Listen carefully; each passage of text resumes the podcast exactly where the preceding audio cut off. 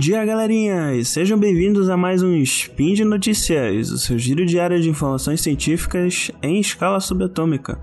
Meu nome é Caio Ferreira, falando de Belém do Pará, e hoje, dia 12 de novembro do calendário gregoriano, ou 7 Mayan do calendário Decatran, falaremos de biologia e mudanças climáticas. Roda a vinheta. Speed Notícias. Oi pessoal, aqui é o Tarek e esse Spin de Notícias é um apoio da Janssen, que lançou semana retrasada no SciCast um episódio especial em apoio ao Dia Nacional e Mundial da Psoríase. Você já ouviu?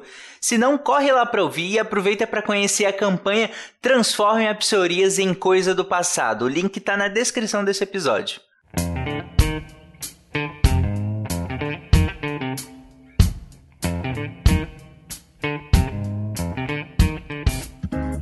Bem, dados os acontecimentos nos últimos dois anos, o tópico aquecimento global tem ficado um, um tanto de lado. Afinal, pandemia, Covid, essas coisas.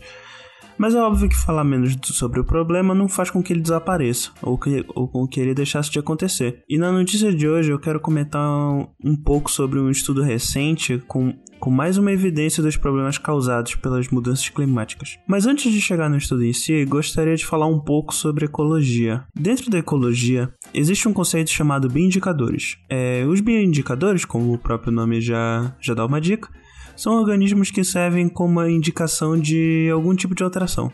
Quando a presença, quantidade e ou distribuição desses organismos indicam alterações em um determinado ecossistema, é um exemplo do que denominamos de bioindicadores de qualidade ambiental. E o estudo que eu vou comentar hoje decidiu escolher os ursos polares como grupo de estudo, pois eles servem como excelentes bioindicadores ambientais. Afinal de contas, os polares em si já são um exemplo clássico do impacto de, das mudanças climáticas.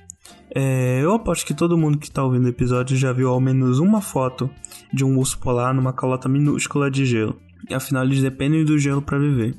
E também é notório que os polos do planeta, especialmente o Polo Norte, têm sofrido os efeitos da, das mudanças climáticas com mais severidade. Estima-se que, em média, os polos citam os efeitos com três vezes mais intensidade que o resto do mundo. Pois bem, isso não é um assunto necessariamente novo e também não é um, um grupo de estudo é, novo, mas o que é, é diferente nesse estudo é a abordagem que eles decidiram utilizar no, no, no artigo, que é que para entender o impacto da região, eles resolveram analisar a dieta dos ursos polares. E não, no, no Coca-Cola não faz parte da dieta dos ursos polares. Bem, muita gente acaba não pensando nisso de primeira, mas a dieta ela diz muito sobre o, os próprios animais e até sobre o local onde o, o animal vive.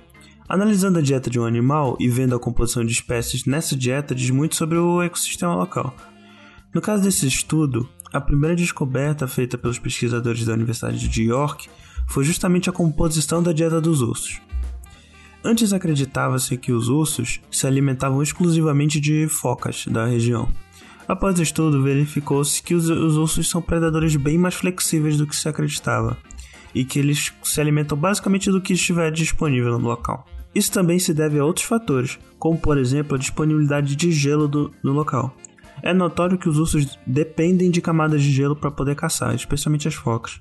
Então, à medida que o gelo vai derretendo, os ursos precisam buscar outras alternativas de caça. Isso sem contar que a ausência do gelo não muda só os hábitos de caça do, dos ursos, mas também os próprios hábitos dos animais disponíveis para a caça. As focas, por exemplo, também precisam de certas condições para viver, então acabam buscando outros locais que se adequem às suas necessidades. Com isso, os ursos se viram com o que aparece no local. Por exemplo, os pesquisadores notaram que as carcaças de baleias da Groenlândia têm se tornado cada vez mais frequentes na dieta dos ursos. Eles estimam que a causa disso provavelmente está ligada à maior presença de orcas nos polos. Mas aí, mas aí tu deve estar pensando, né?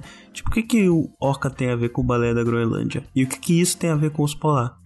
Bem, acontece que as orcas, elas são as principais predadoras das baleias da Groenlândia.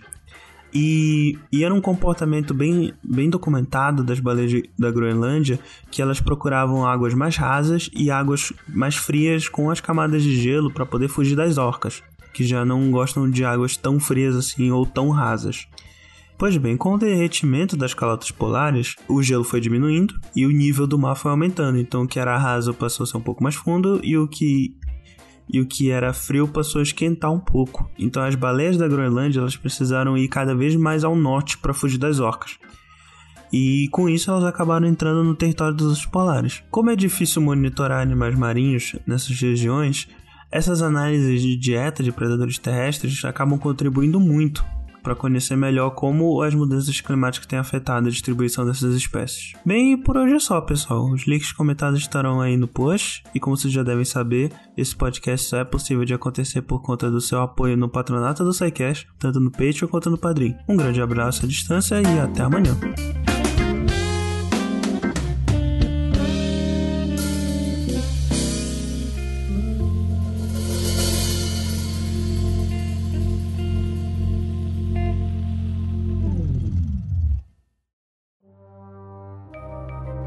Este programa foi produzido por Mentes Deviantes.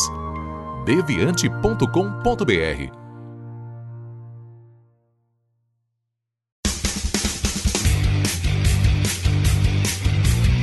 Cortes, edição de podcast.